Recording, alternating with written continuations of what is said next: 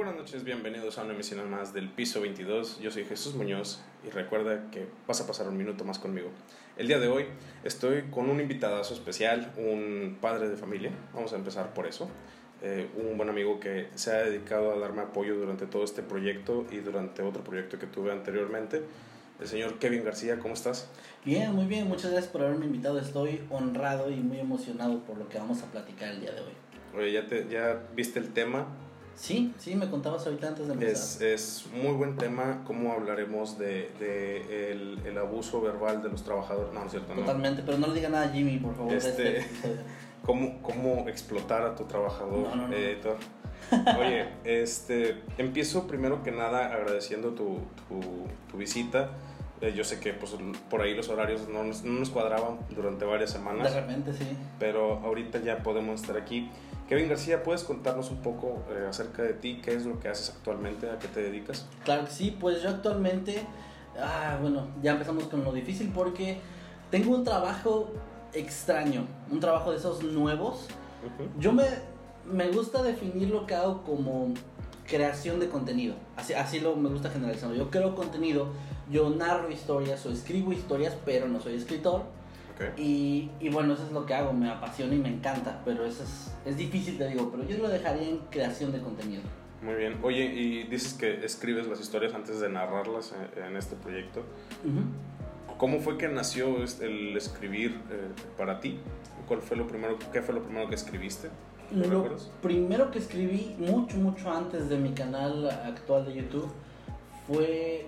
Yo, yo escribía eh, desde la primaria, me acuerdo que yo escribía historias fantasiosas tipo, tipo cómic. O sea, no dibujaba, nunca he sido bueno dibujando. Pero por ejemplo, tenía mis figuras de acción, mis personajes. Y yo me acuerdo que yo escribía notas en un cuaderno de como sucesos que iban pasando en las historias de ellos. Yo les hacía una historia a ellos. Cada uno tenía su personalidad, tenía su nombre fuera del nombre real que tuvieran, eh, como, como personaje, ¿no? Y yo iba armando como una historia que iba de punto A a punto B y pasaban muchas cosas en medio. Luego de repente tenía amigos que llegaban a la casa con sus propios juguetes y pues yo metía esos también en la historia. O sea, siempre he sido como muy ordenado en ese sentido, me gusta como llevar las cosas como tienen que ir. Okay. Ponía un final y todo. Entonces lo primero, primero que escribí creo en mi vida fue eso, una historia súper probablemente cliché y aburrida, pero que a mí me emocionaba y me llenaba de... Pues ahora sí que yo sí me imaginaba todo como si fuera real. Ya fue hasta muchos años después en 2013 que escribo ya formalmente una historia, tal cual como es una historia, con un principio... Eh, bueno, no, pa, en, en, la, en, la, escuela también llegué a escribir porque me obligaban a maestra de español. Pero realmente eso no lo cuento porque lo hacía de mala gana, así que no. Sí, cuando, cuando estás obligado a hacer algo como, ya, ah, no sale, ya no sale tan bien. Sí, eso no. Oye, Kevin, este, 25 años de edad, padre de familia, que era lo que comentábamos mm. ahorita amigo y compañero de muchas personas. ¿Cómo es la vida de Kevin hoy en día? ¿Qué, ¿Qué, haces normalmente? ¿Te levantas ahorita con esto de la pandemia? Pues sí cambió bastante porque sí teníamos desde hace como año y medio más o menos. Eh, habíamos rentado una oficina, tú la conoces, uh -huh. y ya estábamos empezando a tener un horario, valga la redundancia, de oficina. Nos habíamos puesto como una hora exacta, Manuel y yo, para llegar ahí eh, empezar a trabajar, irnos y ya todo el resto del día no hacer nada. Pero pues ahora con la pandemia sí cambiaron los planes, de repente me levanto a las 8 de la mañana, de repente me levanto a la 1 y, y pues ya en cuanto me levanto me pongo a escribir, hablo con Emanuel a veces por videollamada, a veces simplemente por chat. Y ya ahí nos ponemos de acuerdo en los temas que se van a tocar en la semana y cada quien escribe una mitad del, del guion, la mitad de las historias y el otro la otra mitad. Y pues en ese lapso estoy trabajando de repente en la casa y pues como o le ayudo a mi esposa en algo o de repente llega la niña y quiere que juegue con ella cinco minutos y pues se los doy. Entonces sí cambió bastante. Sí sí. ¿cuántos años tiene tu niña ahorita? tiene tres años. Tres años. O sea lo tuviste a los 22 así es decir. correcto. ¿cómo cambió tu vida uh, tanto en lo emocional como en, en todo o sea, me imagino que fue un, un, cambio drástico. No fue me dio la vida un, un giro de 180 grados te lo juro. Fue fue algo muy esperado porque yo desde muy chico, te estoy hablando de los 15, 16 años, yo ya tenía en mi cabeza la idea de tener una familia. Okay. Yo nunca he sido mucho de, o sea, fuera de mi físico, de que me lo pudiera impedir o no, yo nunca era de la idea de tener muchas parejas. A mí me acuerdo que mis papás me decían, sobre todo mi papá, me decía mucho como de, no, tú disfruta, tú vive, Sí. eh, sal con la gente que tengas que salir, este, no, no te enganches tan pronto con una persona y yo pues como que no me interesaba. Hasta sentía feo porque pensaba, es que entre más tiempo esté con una persona, si logro que la relación funcione, voy a tener más recuerdos con esa persona. Siento que es más bonito recordar un viaje con una pareja de hace 10 años que no poder platicar de ese viaje porque es una ex pareja, ¿me entiendes? Para mí era así, o sea, yo era como, yo quiero vivir con una sola persona el resto de mi vida. Sí. Muy cursi si quieres. Entonces, tenía esa idea. Entonces, cuando me casé y luego cuando decidimos tener a nuestra niña, pues para mí fue, fue mucha alegría. Fue prácticamente pura alegría. Obviamente no te voy a mentir, si hubo algo que no me esperaba, que era un miedo horrible. De repente decir, ok, el resto de mi vida, de aquí a que me muera, esta persona depende de mí. No nada más mi esposa, que ella es súper independiente y todo, pero mi hija ya depende 100% de mis acciones. Y luego vino otra cosa más fuerte aún que fue, no solamente estoy hablando de que si no la alimento se muere, o de que si no la cuido le puede pasar algo, estoy hablando de que mis acciones van a repercutir en su vida, en su personalidad, la van a volver una persona u otra, y todo eso depende de mí y obviamente de mi esposa, pero pues yo tenía también el peso encima, ¿no? Sí. Y, y sí fue de repente como, ok, o sea, sí me cayó en los hombros un, un peso que sí esperaba, pero no así. Ok. Es como que esperabas el, el golpe, pero no la magnitud. Sí, del- sí, del- fue muy diferente el, el de estarlo pensando, que todo el mundo me lo advirtiera, a vivirlo. Allá ver a esa cosita ahí de 4 kilos que dices, si yo hago algo mal, te arruino la vida, ¿no? Eso es un Sí. peso grandísimo. Oye, y, y ahorita que cuentas este, cómo nació tu, tu niña, de tu vida de casado, ¿desde, desde pequeño has sido así de, de, de meticuloso en, en tus cosas? Sí, sí, la verdad es que siempre he tenido como... Nunca me lo han diagnosticado, pero estoy seguro que tengo cierto grado de trastorno obsesivo compulsivo. Ok. Porque yo soy mucho de que mi- las cosas tienen que tener cierto orden. Eh, no me gusta, por ejemplo, en mi computadora tengo todos mis iconos y todos mis archivos en carpetas e- específicas para Ok. poder encontrarlos. Guardo todo, hago respaldos. Todas esas cosas siempre las he hecho. Siempre, siempre, siempre.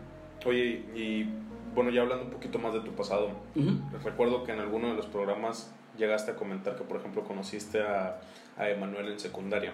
Ujú. Antes de llegar a este punto, digo, me adelanté un poquito. Comentaste también que tú no eres de aquí, tú no eres de Matamoros. Tú llegaste aquí a los 7 años, si no me equivoco. Correcto. Eh, por ahí en el primer episodio hablamos de, de lo que es salirse de casa y todo eso, así que ahora hablemos de tu perspectiva, cómo fue llegar aquí este, y cómo ha cambiado tu vida desde entonces hasta acá. Recuerdo, y por, por comentar algo, eh, que tú mencionabas que ya, tien- ya tienes muy poca familia aquí en Matamoros. Sí. Este, ¿cómo, ha, ¿Cómo ha ido cambiando este proceso en tu vida? O sea, de, de repente mudarte para acá y luego que, que de repente cambie un poco. ¿Cómo ha sido tu vida en ese aspecto? Pues sí, fue bastante difícil porque, para empezar, yo recuerdo mi vida a partir de los 5 años. Yo antes de los 5 años no tengo un solo recuerdo. Yo ah, conozco mucha gente que me dice, yo tengo de repente recuerdos vagos de incluso que me están cambiando el pañal o cosas así. Yo nada, Sí. nada. Yo lo primero que recuerdo es vivir en la casa de mi abuela en Ciudad de México. Ok. Eh, en ese tiempo mis papás se habían separado. Mi mamá específicamente se había, había dejado a mi papá. Ya habíamos vivido aquí, pero yo eso yo no lo recuerdo.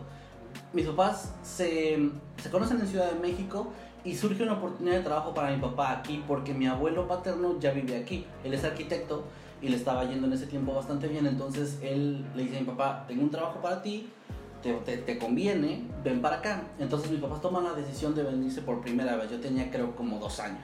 Obviamente ni cuenta me di.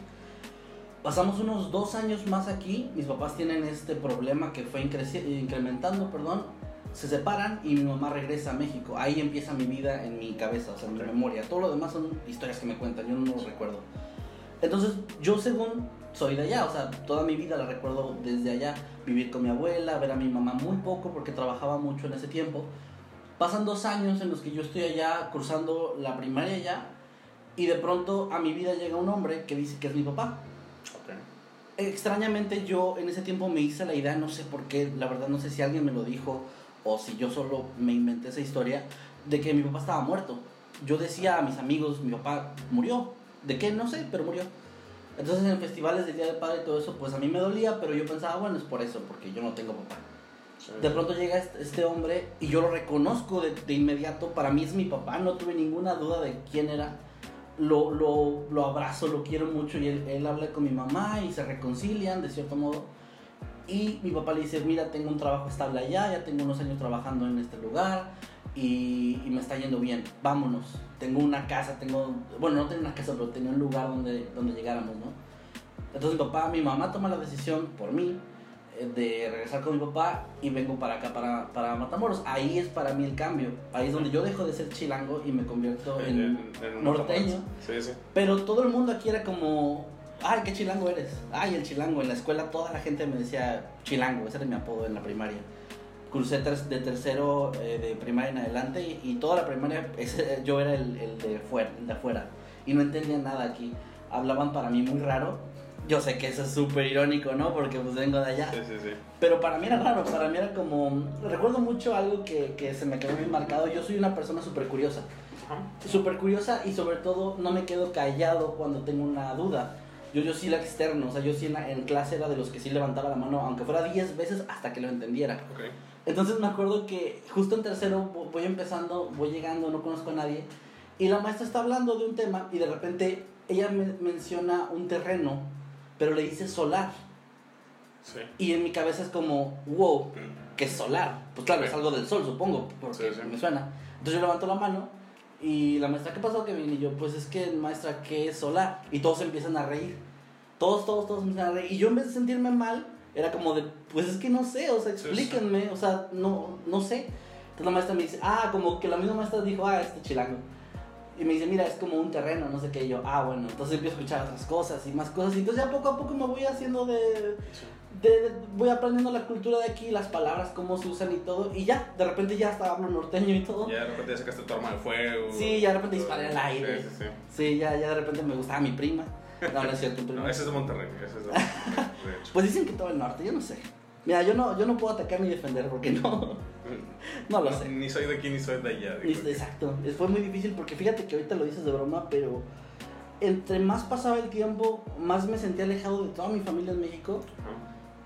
y aquí nunca sentí, de hecho ni a la fecha me siento como que este es mi hogar.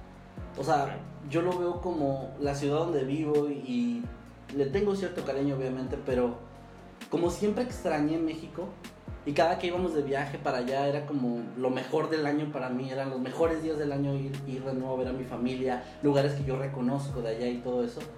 Se siente raro porque ahora ya me siento que no soy ni de aquí ni de allá, como que no tengo un lugar fijo, no, no hay un lugar al que yo le llame casa allá, ¿me entiendes? Como mi ciudad.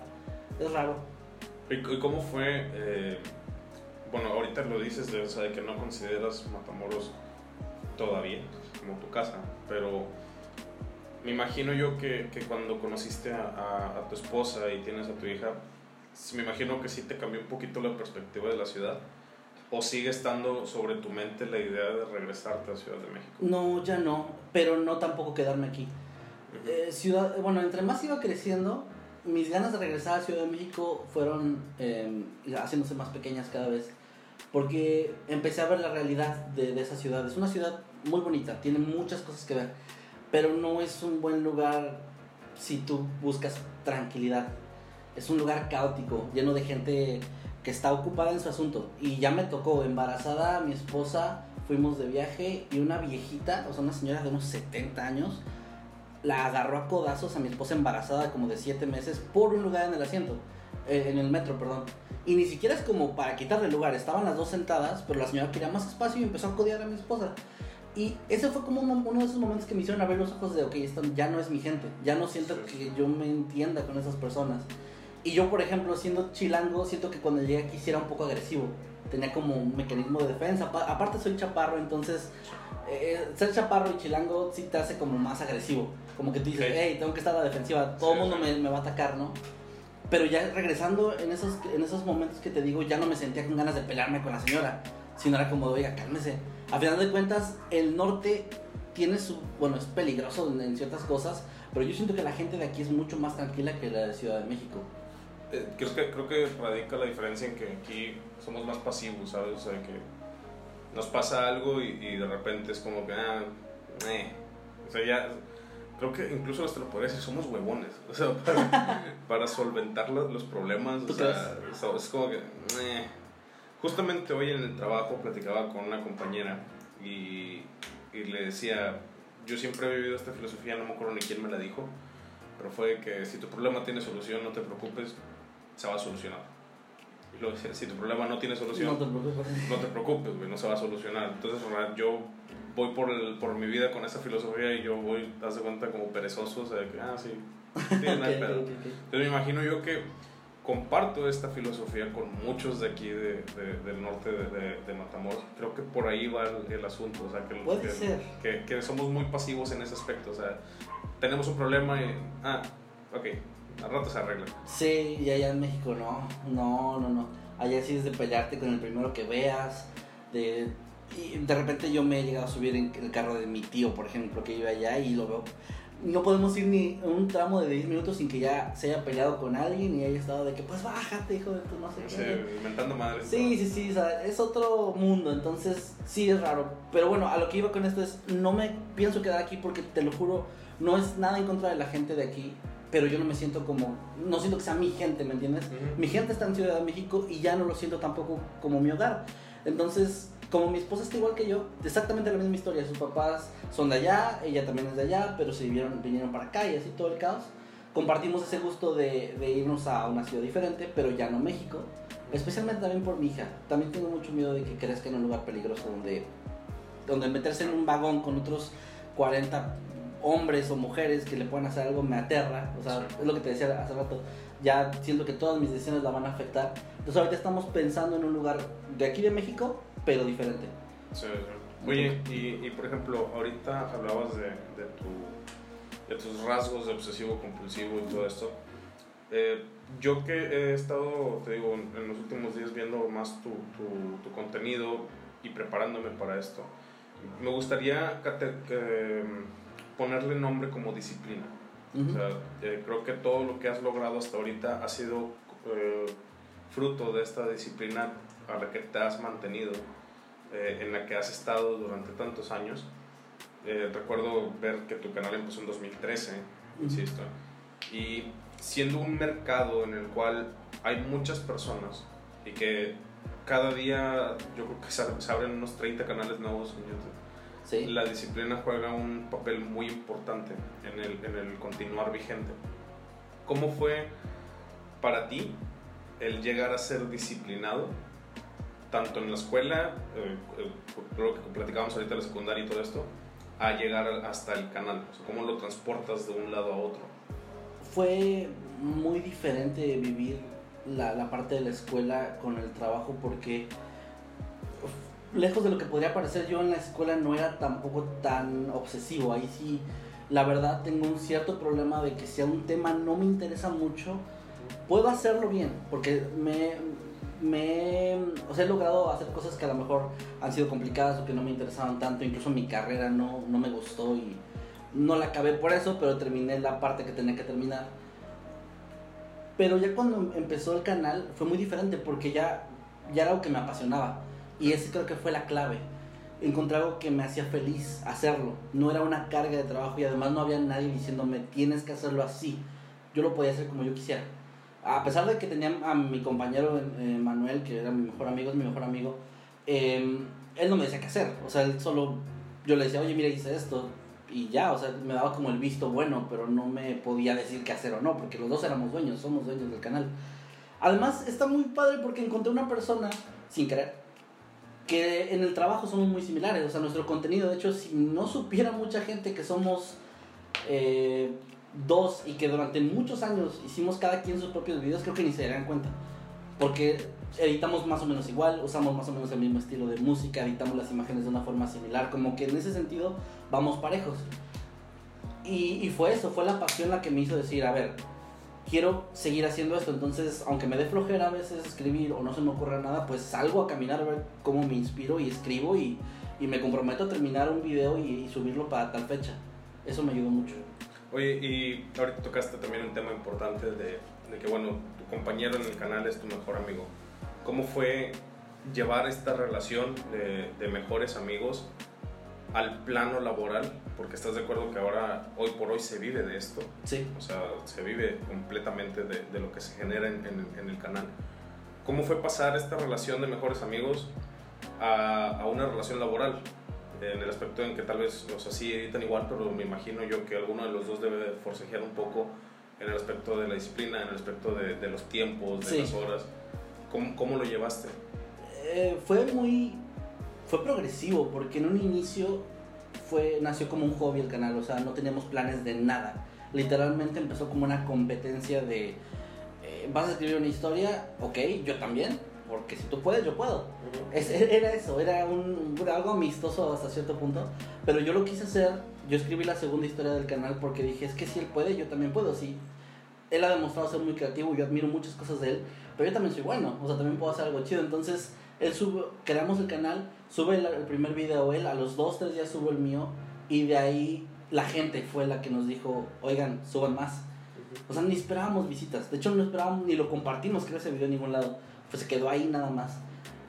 Y de repente no sé cómo, eso sí desconozco, empezó a llegar gente, pasaron como unas dos semanas y ya cada video tenía arriba de mil vistas, que ahorita puede sonar poco, pero en su momento, 2013, era mucho No, para un canal nuevo. Sigue siendo mucho, la verdad. Bueno, sigue siendo como quiera complicado, pero a lo que voy es, no, no tuvimos apoyo, no tuvimos, eh, no nos acercamos a alguien que nos compartiera, o sea, realmente, ¿quién sabe cómo llegó a esas mil personas que comentaron, esto me gusta, haz más?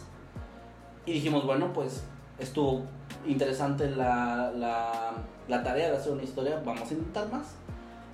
Entonces progresivamente nos fuimos haciendo, de- de- dejó de ser un hobby, se fue convirtiendo cuando ya empezó el dinero, pues se empezó a convertir ya en más como un hobby bien pagado, o un hobby pagado que para ya es mucha ventaja, a empezar a darnos más, más, más, y ya llegó un momento en el que simplemente nos acomodábamos y como dices correctamente, hay uno siempre que jala un poquito más, que era yo, el que ponía como de, a ver, si tenemos siete días a la semana, ¿cómo nos acomodamos para subir videos? Pues tú subes tal día, yo tal día. Si tú no subes este día, yo subo y así. Y él es, él es mucho más eh, relajado. Yo soy un poquito más como neurótico en ese sentido de que si dijiste este día, es, ese día se sube. Tienes que cumplir. Y él sí, sí, luego lo hago. Y sí lo hacía, pero, pero como de último momento, porque así... De un día para otro. Pero me, me da mucha risa porque, o sea, igual funciona. Hubiera sido un problema si no hubiera cumplido su parte, yo creo. Porque si no- en un inicio nos dividíamos las ganancias a la mitad, cuando ya empezamos a ganar. Eh, entonces ahí sí era de, pues, oye, si vas a ganar la mitad, haz la mitad de trabajo. Pero él hacía bien las cosas a final de cuentas. Yo era más mi neurosis de que quedara, digamos, el sábado a mediodía y él lo subía el sábado a las 6 de la tarde, ¿no? Pues igual cumplió, pero yo estaba de que, ¿por qué no a las 12? O sea, Sí, sí, sí. es cosa mía. Pero realmente no hubo problemas por eso. Sí, me, me llegó a pasar, por ejemplo, eh, como anécdota personal, que de repente yo, eh, yo me encargaba de, de grabar, editar, este, publicar los videos del canal. Entonces me acuerdo, yo hacía todo eso y aparte tenía mi trabajo, o sea, mi trabajo de oficina. Claro, sí. hasta la fecha sigo manteniendo. Este, entonces de repente cuando me empieza a llegar más responsabilidad en el trabajo, me ascienden de puesto, entonces fue como que, ¿sabes qué, güey? Ocupo, dame, dame chance, o sea, sí lo voy a hacer, pero dame, dame, dame espacio.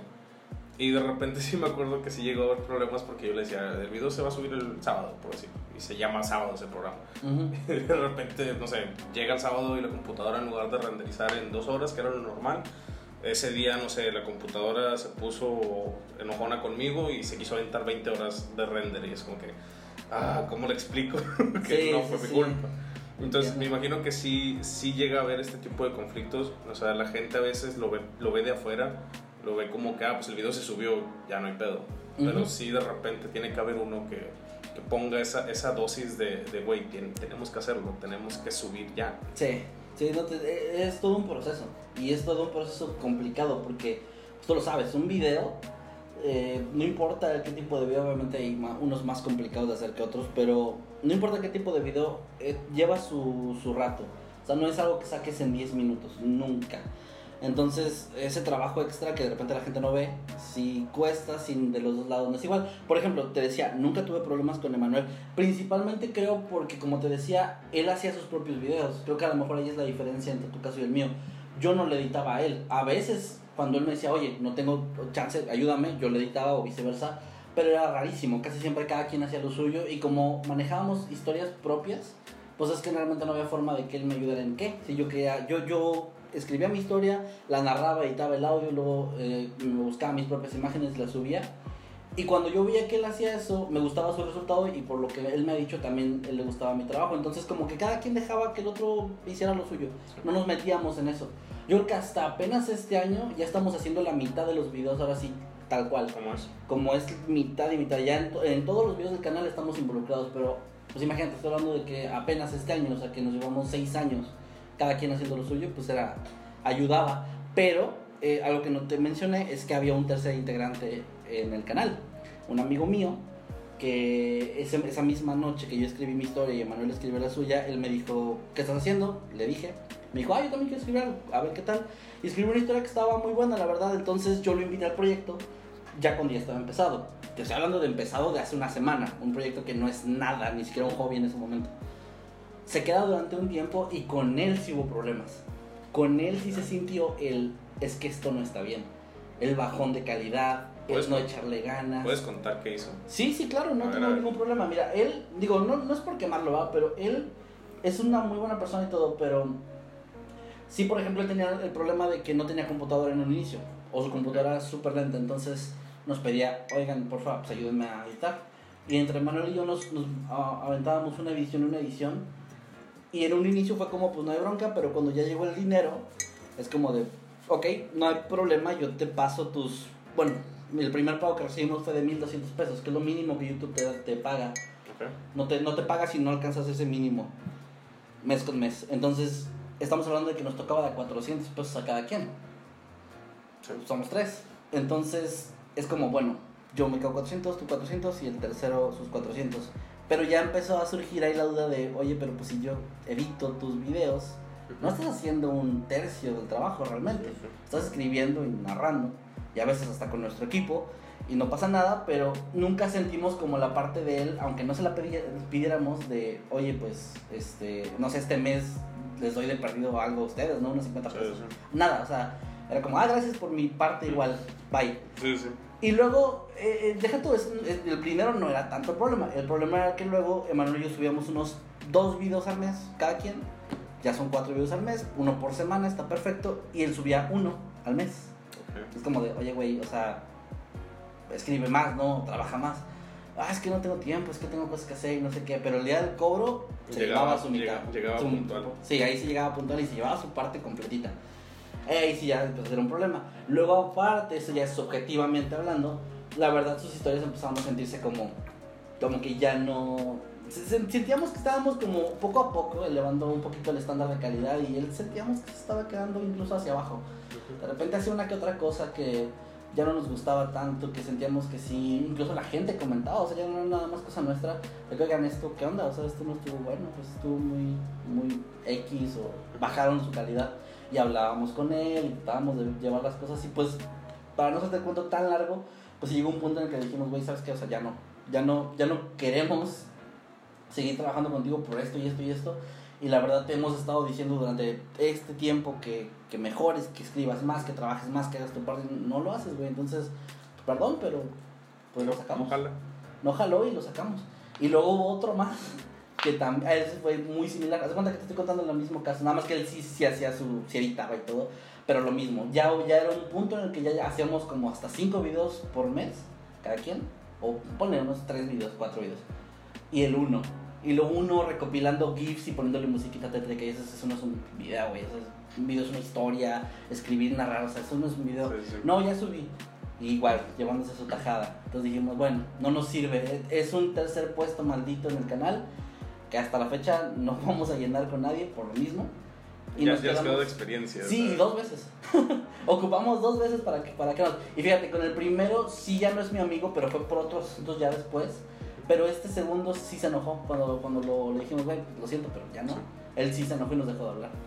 Es decir, de plano ya nos alejó de su vida y... ¿Cómo, cómo- eh, aquí me surge la duda, ¿cómo manejas eh, el aspecto em, jefe, por así decirlo, con personas con quien llevas tanto tiempo conociendo? Porque, por ejemplo, entrevistando a, a Meme, me comentaba que eh, son del mismo grupo de la, de la secundaria, o sea, los que se juntaban, que ahorita, pues bueno, ya está, ya está meme con, con Reset, este, que también está en Radiófilos, creo que también está otro, no sé si también sea del mismo grupito de aquel Sí, entonces. Ramsés, nuestro amigo de la Este, secundaria. me imagino que las personas que llegaron a estar en el canal por X o Y eran parte del mismo grupo. Ah, no, fíjate que ellos dos específicamente no. Esos dos no. No, esos dos no. Uno era de prepa y otro era. Emanuel lo conoció por su banda. O sea, porque también tiene una banda de música. De hecho, yo ni lo conocía. Yo lo conocí cuando Emanuel me lo presentó y poco tiempo después se unió al canal. Pero sí, este, no, ellos no, fíjate. No formaban parte de Pero, pero ¿cómo fue em, en el aspecto jefe o cómo es ahorita el aspecto jefe con las personas con quien ya llevas años de, de amistad y que de repente no una llamada de atención, pero sí por lo menos un comentario de, oye, deberías de mejorar esto, una crítica constructiva o algo así, ¿cómo lo manejas? Eh, Es complicado porque, por ejemplo, tenemos ya, me parece, poquito más de un año que tenemos un editor en el canal. Es Jimmy, él- la gente lo conoce por Noctámbulos porque lo invitamos ahí. El Jimmy. Ya se hizo más como, pues, como- más como un amigo, más que un trabajador o algo así como empleado. Pues obviamente sí lo sigue siendo, pero, pero lo sentimos más como un amigo. En el caso de él, como no lo conocemos de nada y específicamente lo conocimos por eso, sí es un poquito más fácil. De que de repente, oye Jimmy, este detalle, oye Jimmy, esto. y- Yo al menos, ya lo platiqué de hecho en un episodio de mi programa. Yo tuve jefes muy buenos y jefes muy malos en, en el poco tiempo que trabajé en empresas y así. Y creo que aprendí. No me gusta a mí, por ejemplo, eh, regañar a alguien en frente de otros. Tenemos, por ejemplo, ahí en, en Facebook varios chats de- del canal. Y casi en- tenemos casi cada chat para cada persona con la que trabajamos. Eh, Donde estamos Emanuel y yo y esa persona. Y ahí es donde de repente les decimos, oye, güey, eh, esto, porfa, esto, cámbialo. Este es para regañar a Jimmy, este es para regañar, este es para regañar a Emanuel, este es para regañar a... Haz de cuenta, pero no lo usamos para regañar. Bueno, a veces.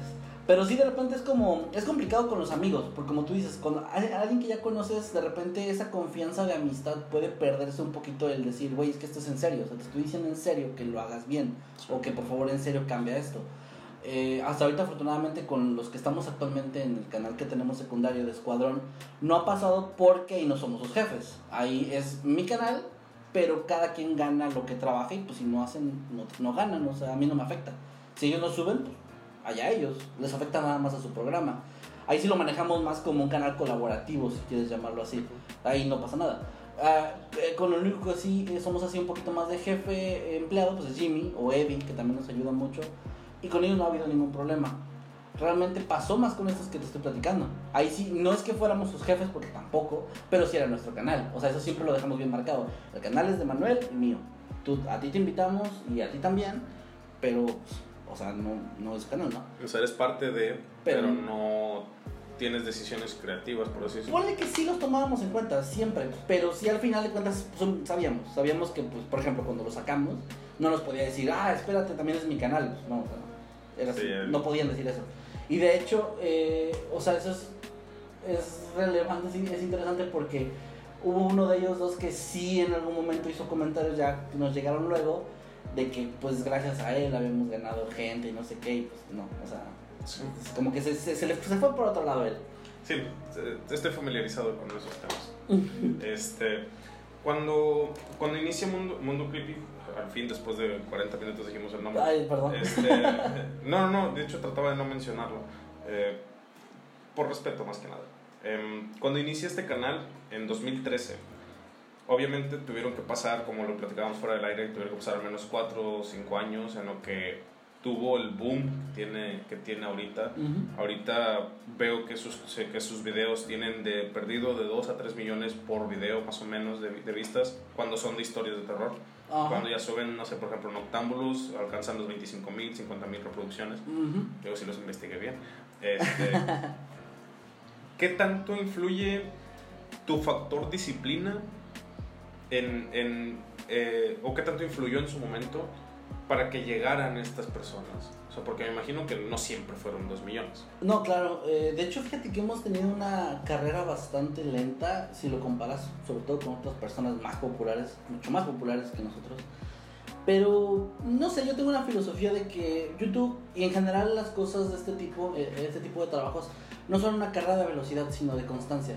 Porque he visto en estos siete años que llevamos ya he visto muchos canales crecer, volverse un hitazo así de que millones y millones de reproducciones por video y luego morir olvidados. Y pues pasa, o sea, nosotros no hemos llegado al punto en el que cada video que subimos a los dos días tiene millones, tampoco no, no hemos llegado a eso, pero sí tenemos una buena cantidad y hemos ido como poco a poco progresando. Entonces, eh, yo creo, eh, sí influye mucho en el, en, en el decir, a ver, tengo esta responsabilidad con la gente porque a nosotros nos puede hacer muy fácil como creadores decir, bueno, que les cuesta dar un clic de suscribirse, que les cuesta dar un clic y escucharme media hora o en nuestros videos 10 minutos. Pero luego pienso y digo, wow, es que, o sea, está saturadísimo el mercado de, de internet. O sea, ¿cuántos eh, servicios de streaming, cuántos canales con una calidad increíble hay? Y que haya alguien en alguna parte del mundo que te dedique 10 minutos de su día o media hora de su día para escucharte es mucho. Es mucho, este, es algo por lo que hay que estar muy agradecido. Entonces, cuando llegan poco más y poco más y poco más, sientes ese peso de decir, ok, no puedo fallarte una semana. O sea, si yo digo, voy a subir video los viernes, pues me tengo que asegurar que cada viernes haya video, porque si no subo, claro, al que afecto a mí mismo, porque no tengo las ganancias o lo que tú quieras, pero la misma gente va a decir, si tú no te lo tomas en serio, estás prometiendo subir video y no lo subes, no, no voy a tomarte tampoco en serio como seguidor. No voy a saber cuándo vas a subir y no voy a estar esperándote a que, a que te den ganas, ¿no? Entonces creo que fue la gente la que nos, nos fue orillando poco a poco a decir, ok, vamos a poner ahora sí un horario que antes no había, un horario y luego de repente fue cuando se nos ocurrió la grandiosa idea de subir tres videos por semana, que es una locura, pero pues fue cuando dijimos, ya el canal está dando lo suficiente para que cada pago de, de mes con mes pueda, eh, nos pueda dar para un editor o para alguien que nos ayude en redes o para alguien que nos ayude y de repente ya éramos 6, 7 personas en el canal, ahora sí, todos con un pago fijo, siendo ya directamente pues empleados nuestros, ¿no? Que, que, pero todo como progresivamente y fue como el decir, a ver, vamos a ponernos eh, bien, bien serios y que se suba este, este día, este día, este día y no fallar. Y cuando fallamos, no hombre, nos vieras, nos derretimos ahí con la gente de que disculpe, nos pasó esto, no sé qué. Pasó, creo que en, en Güey Créeme, ¿no? Hubo un día que no Ah, sí. Pero fíjate, en Güey Créeme me siento diferente, porque ahí sí es muy personal, o sea, ahí ya es mi proyecto personal que yo, yo incluso creo que lo dije en el primer episodio y lo voy a mantener. Si un día no, no siento ganas de grabar, no lo voy a hacer, porque prefiero no subir y decirles, ¿saben qué chicos? No me sentí bien y no pude grabar, los veo otra semana, a grabar a la fuerza o a grabar ya con pues no sé, como con una carga emocional o negativo, entonces prefiero no, prefiero no hacerlo. Que tampoco es de huevo subir algo, ¿sabes? La verdad ahí sí, sí lo veo todavía como no. ahí no me siento qué? obligado. Oye, ¿y en qué momento, eh, en el transcurso de los años, en qué momento fue donde tú como Kevin, Kevin García, no como Masketman, como Kevin García, tú dijiste, se puede vivir de esto? Porque estás de acuerdo que el primer pago, como tú lo comentaste ahorita, de 1200, tampoco te da para vivir. No, no. Y sobre todo repartido entre tres. Menos. Este, pero sin hablar de cantidades, obviamente. Pero ¿dó- ¿en qué momento fue donde tú dijiste, se puede? Ok, hubo dos momentos donde me di cuenta que había gente viviendo de esto bien, o sea, viviendo bien, bien, bien. No, como tú dices, no como con un pago de repartido de 300 pesos, 400 al mes. Y el momento en el que yo dije, ya el canal está dando lo suficiente. El primero fue por ahí de. Ah, sí, gracias. El primero fue por ahí de 2000. ¿Qué será? 2015 más o menos. No recuerdo qué canal fue, porque yo seguía en ese tiempo muchos canales, igual que ahora. Que hubo un una persona, un creador, no recuerdo el nombre, ojalá me acordara, que empezó a hablar un poquito de, de su vida y dijo: Pues la verdad, yo, yo vivo de YouTube y yo ya estoy viviendo bien y no sé qué. Y aunque ya estábamos ganando dinero en esa época, pues no era suficiente.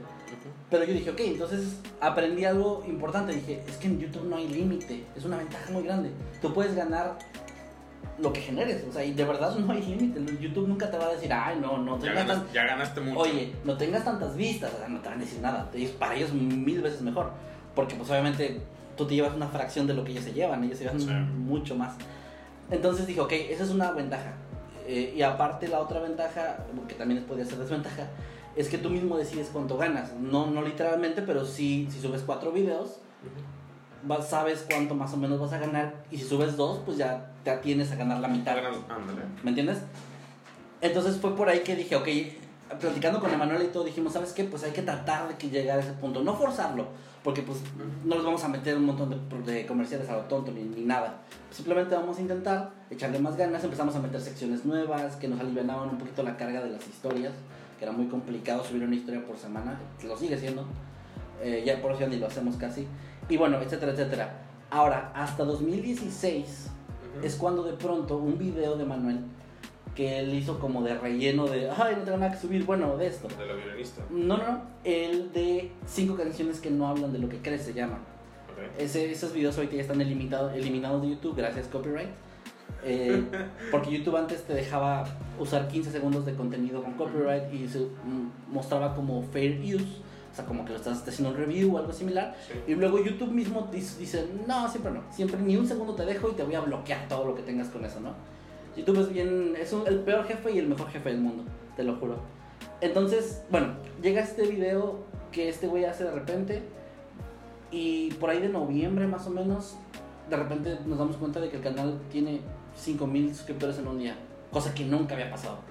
Y fue como de, ¿qué está pasando? ¿Qué hicimos? ¿Qué pasó? ¿Alguien habló de nosotros o qué pasó? Entonces empezamos a revisar las estadísticas y vemos que ese video de repente pasó de tener sus 20 mil vistas o 25 mil vistas que manejábamos en ese entonces a tener 60, 100, 200 mil, 500 mil, un millón. Es como, wow, wow, ok, esto pegó. O sea, uh -huh. fue un, un, golpe, ¿no?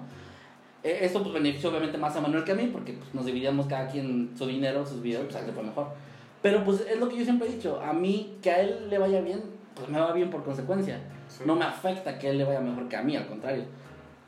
Entonces ahí fue donde empezó a llegar mucha gente, mucho hate también. Fue un, fue un punto súper crítico, ¿eh? o sea, sí, sí. fue un momento crucial de la historia del canal porque fue el momento en el que nos llovió hate, como no tienes una idea de, eres un pendejo, no sabes nada de lo que estás hablando, tu voz es una mierda, tu canal es basura, bla, bla, bla, bla, bla. Ya sabes, comentarios bonitos. De, sí, sí, sí, de eso, de, de esa gente, gente, gente de internet hermosa, que, que, fue un punto en el que dijimos, a ver, si estamos dispuestos a, a recibir ese tipo de comentarios, o sea, de verdad sí no nos afecta, si podemos vivir con eso. ¿Vale la pena? Realmente? Vale la pena, exacto, vale la pena. Y dijimos, sí, sí vale la pena. Porque al final de cuentas, los argumentos que nos daban ni siquiera como algo, si mi voz está culera, pues sí está culera, o sea, ¿qué te digo? No, yo no, te, no me presenté como, hola, soy Kevin, el de la mejor voz del mundo. Sí, sí. Nunca dije eso, entonces no pasa nada. Y pues te digo, explotó ahí como los subs empezaron a llegar y llegar y llegar y fueron unos 4 o 5 meses de, de, que pasamos, me parece que teníamos en ese entonces como unos, ¿qué será? Unos 60, 60, 50 mil subs a los 100 bien rápido, fue como, wow, ok, en unos cuantos meses. Y ya de ahí se estabilizó, ya el video obviamente Sí. cumplió lo que tenía que hacer de, de visitas. Y, la, y mucha gente de esa se quedó, mucha no. Y empezamos ahora sí otra vez como a subir, pero ya como que en ese momento ya nos notábamos un poquito más. Ya éramos un canal de 100 mil, ya se veía un poquito mejor. Nos llegó nuestra plaquita y todos estábamos muy contentos. Y, y fue ahí, o sea, ese fue el punto de decir, ok, ya se puede vivir de esto porque ese noviembre sí nos cayó, obviamente, pues como el triple o cuádruple de lo que habíamos estado haciendo, sobre todo Manuel. Y de hecho por eso el primero se salió. El, en 2016 estaba trabajando, me parece que en un, un puestecito así como de donas, porque Ujú. estaba como estudiando y trabajando. Sí. Lo pudo dejar gracias a, a las ganancias que teníamos en ese entonces. Y yo me esperé hasta 2017. Marzo, me acuerdo.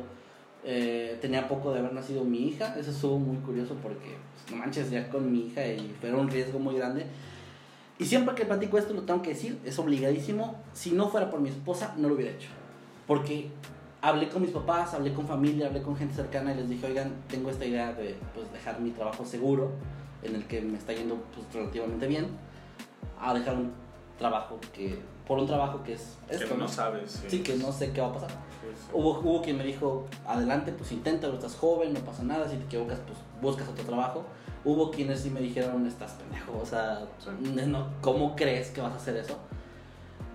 Y fue mi esposa la que me, dio la, me, me, me, me tendió la mano y me dijo, pues vamos a hacerlo. Si no sale, no pasa nada, pero ya lo intentaste.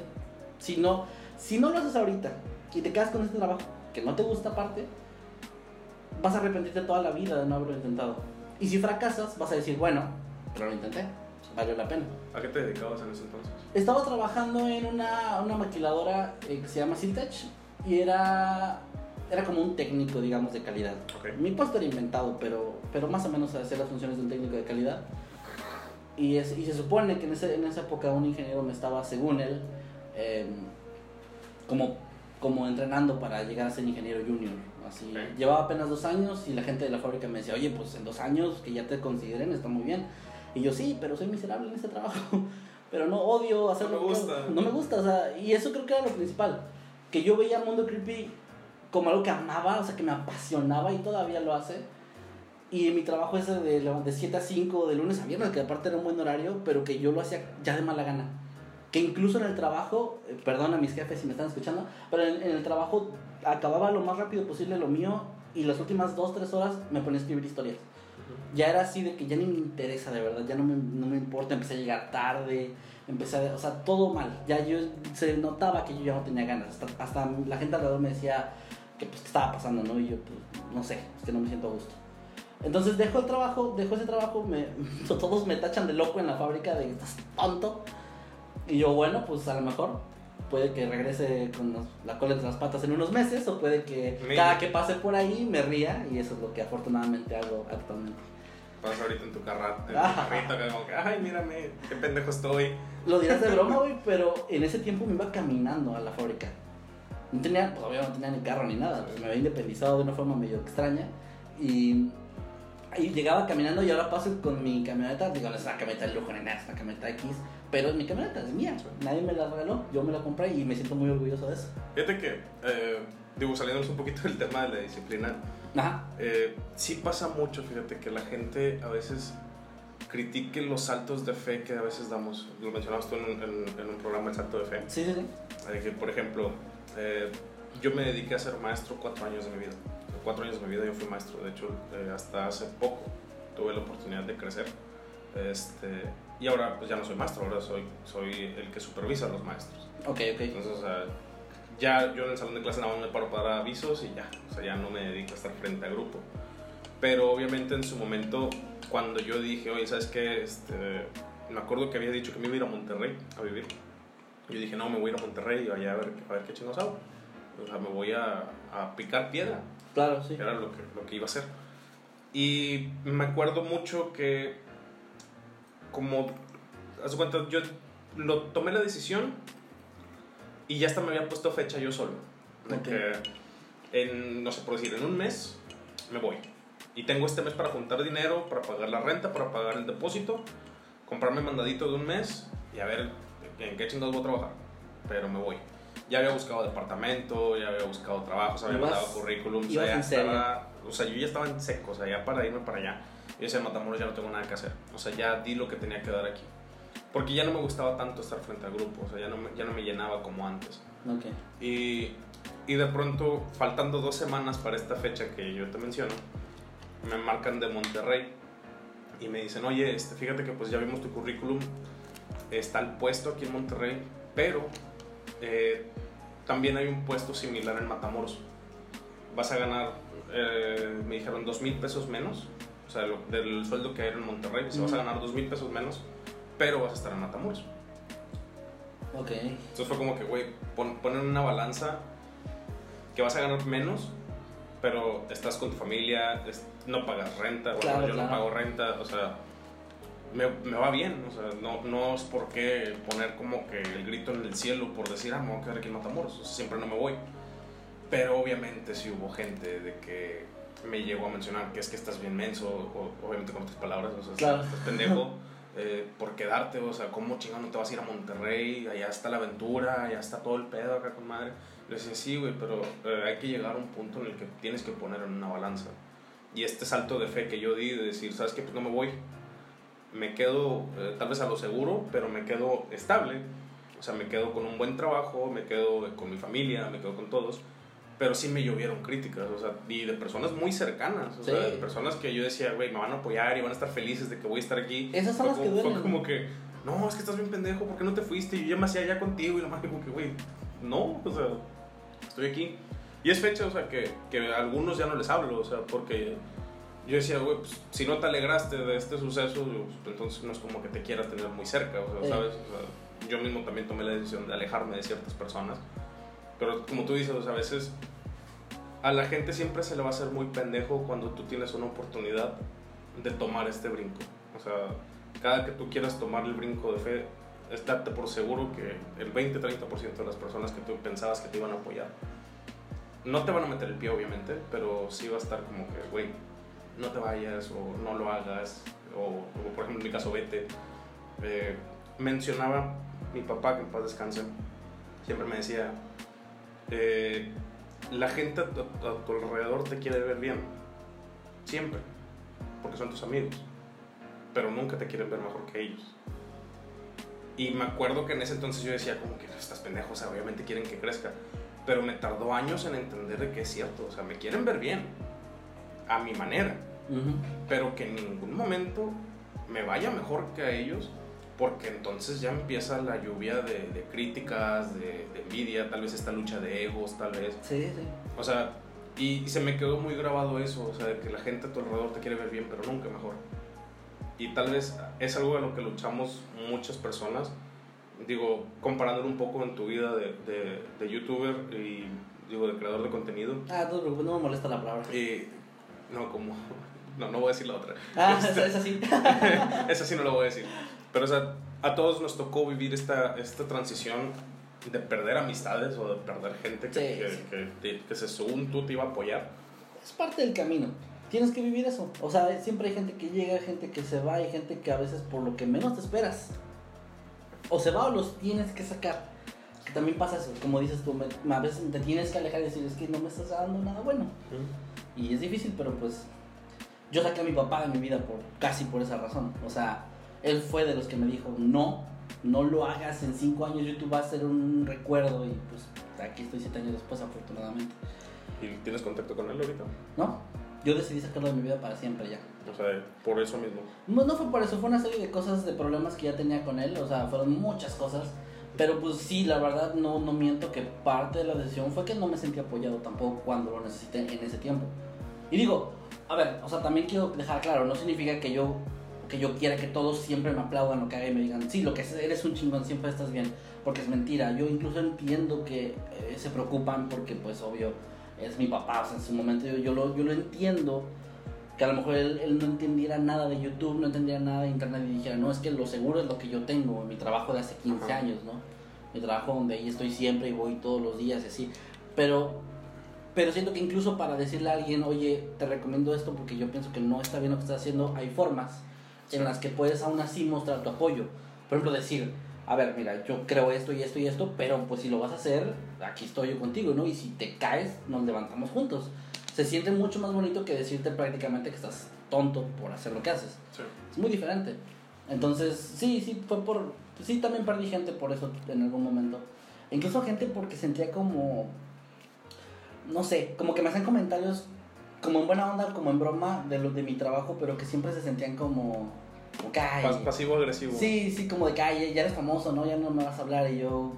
No, güey, o sea, para empezar ni soy famoso de verdad. Y aunque lo fuera, ¿por qué cambiaría si yo soy como soy? Y como que esos comentarios de repente sí te hacen sentir como de, no, pues, si la verdad, si me ves así, pues ya no sé si de verdad quiero ser tu amigo o incluso familia. ¿Qué dices? Lo famoso es la máscara. El famoso Jimmy. la máscara es la famosa, yo no. Eh, y a veces la gente también, e, era una de las preguntas obligadas que te quería hacer. O sea, no tanto tu grupo de la secundaria, porque pues la mayoría se dedica, no al medio, pero por lo menos estuvieron cercanos a ti cuando empezó. Y algunos están ahorita en el medio. Sí, algunos ya. Este, pero en general, en, en, en el ámbito amistoso, obviamente, hubo gente que, que se quiso acercar después. Sí. O sea, de, ay, fíjate, ya tiene dos millones. Sí, sí, sí, pasó. Y, es triste porque uno de ellos es un amigo de la infancia, güey. Un amigo de esos, de los que te comentaba que iba a mi casa a jugar y todo eso. Eh, no digo que él me vea o me hable por, por mis seguidores, pero sí hubo una ocasión en la que me, me invitó a salir, así como, oye, vamos a salir. Yo, sí, pues va. Salimos y fue con una chica que era su amiga y nada más en el momento en que me di cuenta que había sido un error aceptar la invitación fue cuando, caminando los cuatro, porque también iba mi esposa, de repente voltea con su amiga y le dice, oye, ¿sabes quién es él? Y la chica así como, pues no, es más que el Man, de Mundo Creepy. Y la chica así, pues ni idea, ¿no? Pues, oye, no soy quién para que la gente me conozca en todos No lados. no soy Maluma, ¿sabes? Sí, exacto, no es como que, ah, más, ah, claro que he escuchado de él, obvio no. Entonces, dijo, no, y no sé qué, y yo lo conozco hace mucho, y, empezó con una actitud así como, como Diego, me invitaste para presumir que me conoces y ni siquiera soy la gran cosa, y sentí feo, así, sí, sí me sentí como hasta usado, de que, ok, y luego me dijo, no, es que, pues tu hermana, le dijo a la chica, tu hermana es muy fan, ¿no? De ese canal, y ella, ah, sí, creo que sí los ve. Ah, oye, buscando enlaces, salva- Sí, salvando no, el me pedo. dijo- Me dijo, oye, oye, y me volteé a ver a mí, oye, pues no le podrías mandar un saludo en video o algo a, la- a su hermana, y no sé qué, yo, sí, sí, o sea, no hay bronca, pues no me cuesta nada. Pero sí sentí el, ok, no me hablaste porque soy tu amigo de la infancia, claramente. Incluso en una ocasión, eh, y el mismo güey, estaba en, mi, en una página, yo tengo una página de Facebook de, de mí, o sea, de Kevin Masketman, donde comparto puros memes. Y me acuerdo que una persona me llegó a comentar, oye, ¿por qué no me, no me aceptas en tu perfil? Y yo le dije, ah, mira, pues la página es para platicar. Yo mi perfil lo tengo cosas de familia y amigos cercanos, gente que conozco en persona. No es por mala onda, pero pues aquí está la página. Y ella, ella mandó la captura donde se ve que me mandó solicitud y pues no la contesté. Entonces él llega y comenta una captura donde se ve que estamos como amigos y dice, ah, cuando tú sí tienes al legendario Masketman de amigo. Y dije, bueno, puede ser mi percepción y a lo mejor estoy siendo muy exagerado, pero le mostré a varias personas, incluidas a Manuel. Y todos me dijeron, no, güey, sí, está mal. O sea, sí, Sí, entonces, o sea, hasta yo te lo digo. No. y me dio mucha pena porque te lo digo, no, no me estoy haciendo el humilde. Yo sé que Mundo Creepy tiene es en YouTube y en Sí el terror algo. sí es algo. En YouTube y en el terror, así te lo dejo porque en YouTube no. Así nada más como generalizando. Pero no soy famoso.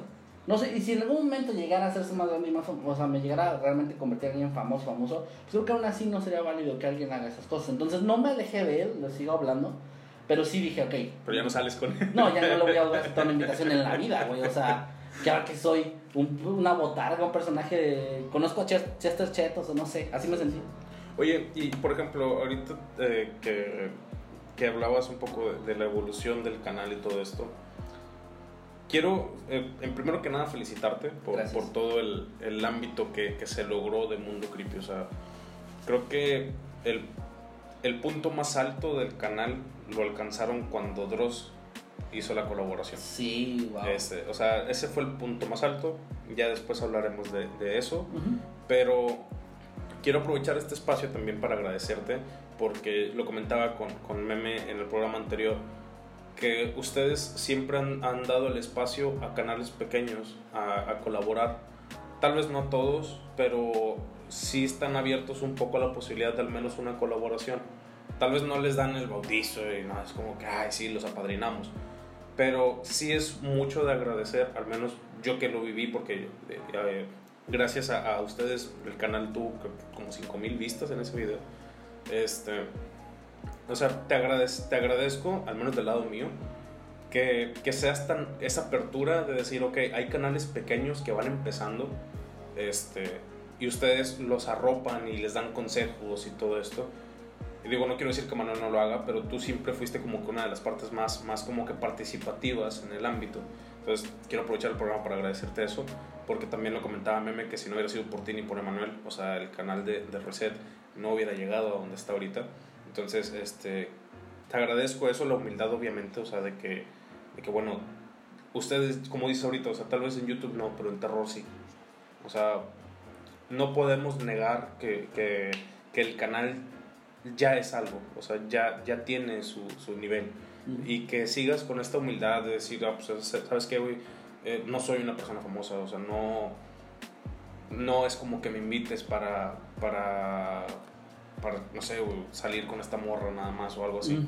O sea, te agradezco eso. Y ahora sí, regresando al tema. Dross, ¿cómo putas llegaron a eso? Güey, bueno, primero que nada, eh, gracias, o sea, eh, aprecio mucho tus palabras. La verdad es que no voy a ahondar mucho en eso, te voy a contar lo de Dross, pero fíjate que ha sido una filosofía que hemos tenido desde el inicio, Manuel y yo.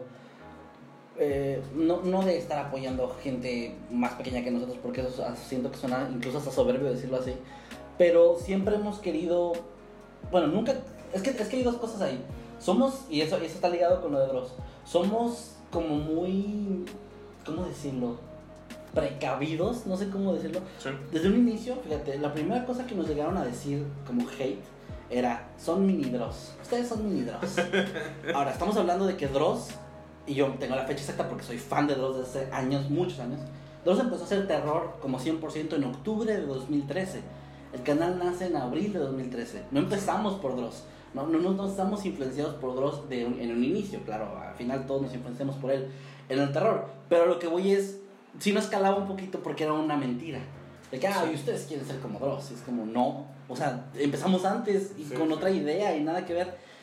Entonces, siempre hemos tenido como ese ego de que no nos digan, o sea, creo que es algo que salió de la secundaria, de tanto estarnos molestando el uno al otro, de que es siempre tener una respuesta o una defensa ante lo que me digas. Si me dices algo, yo tengo como que, ah, pues esto. Entonces, por ejemplo, decíamos, nunca hay que agarrar historias de internet y narrarlas porque puede llegar el autor y decir, es, es mía, o puede llegar alguien de internet, un random, a decir, pues ustedes nada más copian, pegan y narran, y decirle, no, mijito, todo lo escribimos, todo es nuestro.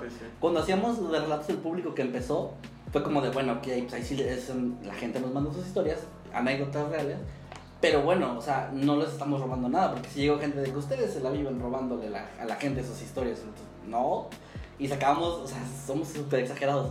De que mira cuántos videos hay de relatos del público cuántas historias originales, o sea, no jodas. No, no, nuestro canal no se basa en eso, ¿no?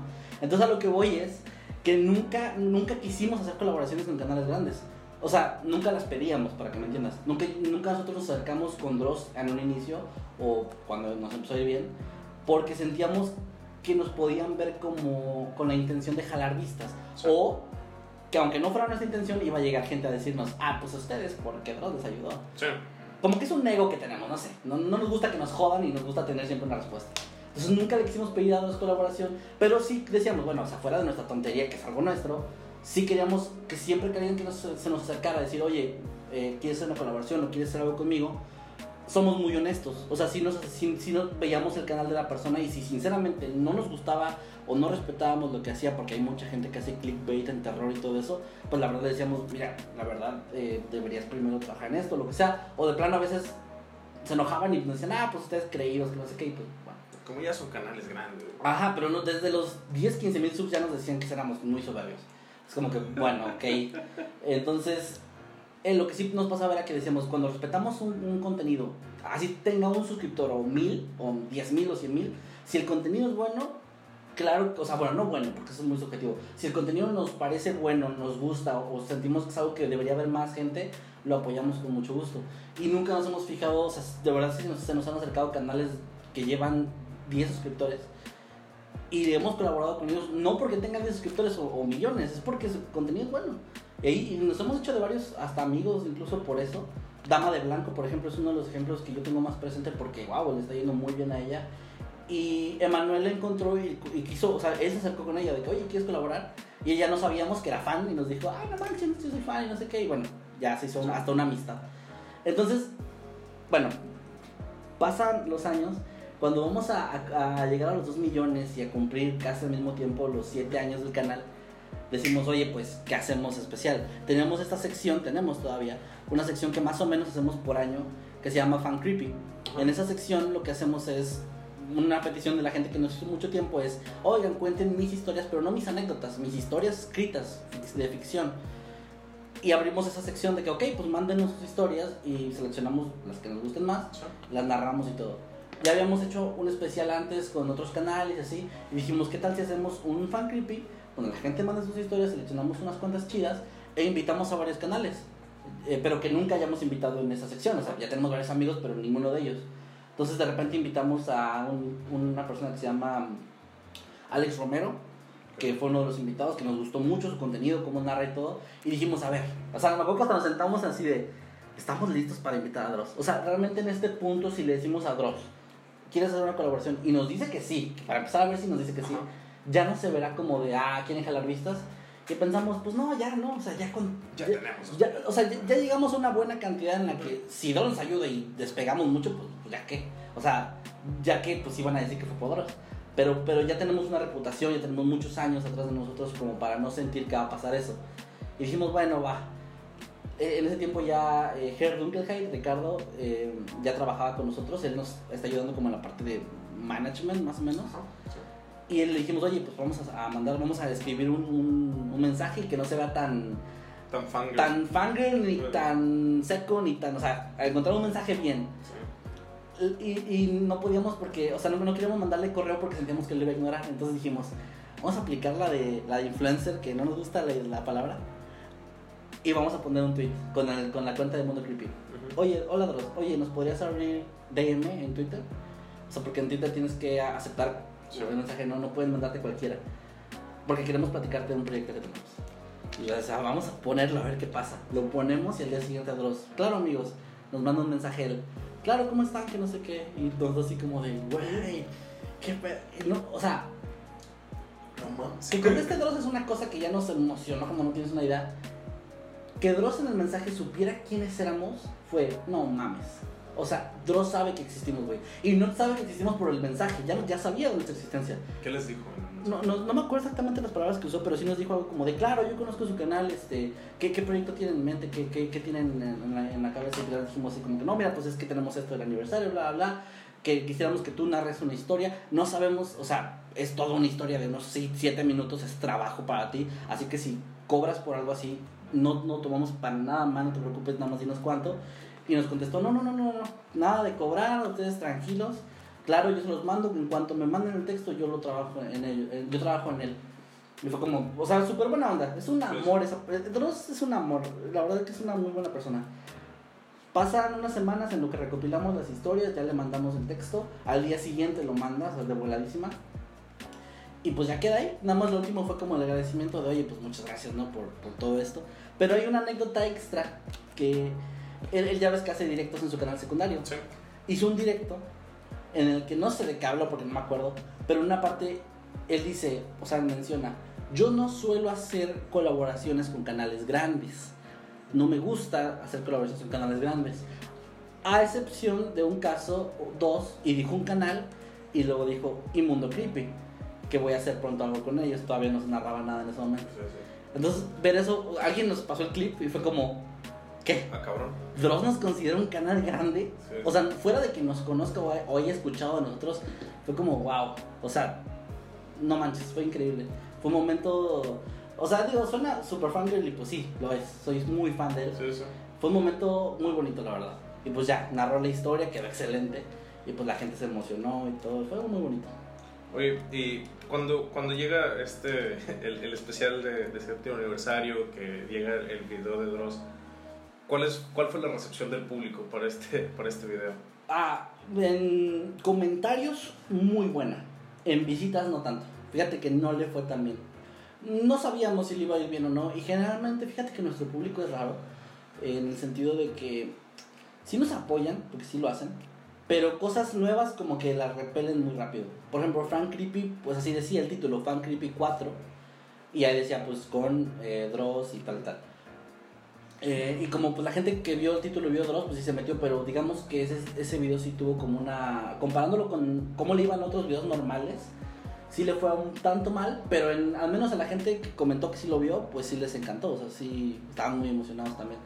Porque, wow, no puedo creer que hayan hecho esto, ¿no? Que, que lo hayan logrado, ajá, fue como, pues, a ver, chido. ¿Tú crees que hoy por hoy ya lo hayas logrado como dicen los del público? Uf, buena pregunta, no sé, ¿eh? yo creo, creo que sí. Creo que sí, ya, ya, ya con el paso de, de los años creo que creo que ya hemos logrado algo. Yo, yo, mira, creo que sí porque yo me acuerdo que antes decía, en el momento en el que yo sienta que se puede acabar todo de un día para otro y aún así me voy a sentir satisfecho, creo que ya lo, lo logré y ya me siento así. Si mañana por alguna razón YouTube termina o el canal, lo que sea, pues voy a empezar, digamos, de cero en otro lado, lo que sea, pero voy- siempre voy a tener la satisfacción de, bueno, esto que hice es lo más grande que he hecho y me siento muy feliz. Porque aparte me siento muy orgulloso de nuestro canal. Siento que nunca hemos engañado a la gente, nunca hemos sido polémicos, nunca hemos, no nos hemos metido en broncas. Y hasta eso me llena de orgullo. De una, de una forma u otra me llena de orgullo decir, bueno, puedes ver mi canal y, y no decir, ah, pero ustedes, nada. O sea, todos son vistas limpias, todos, no sé, me, me siento bien. No hay bots, no hay nada. o No, no, no, es- te es los prometo que no. Oye, y digo, ya que, que lo dices, o sea, ya sientes que lo lograste. ¿Alguna vez ha pasado por tu mente el dejar de hacer videos para YouTube? Todavía no.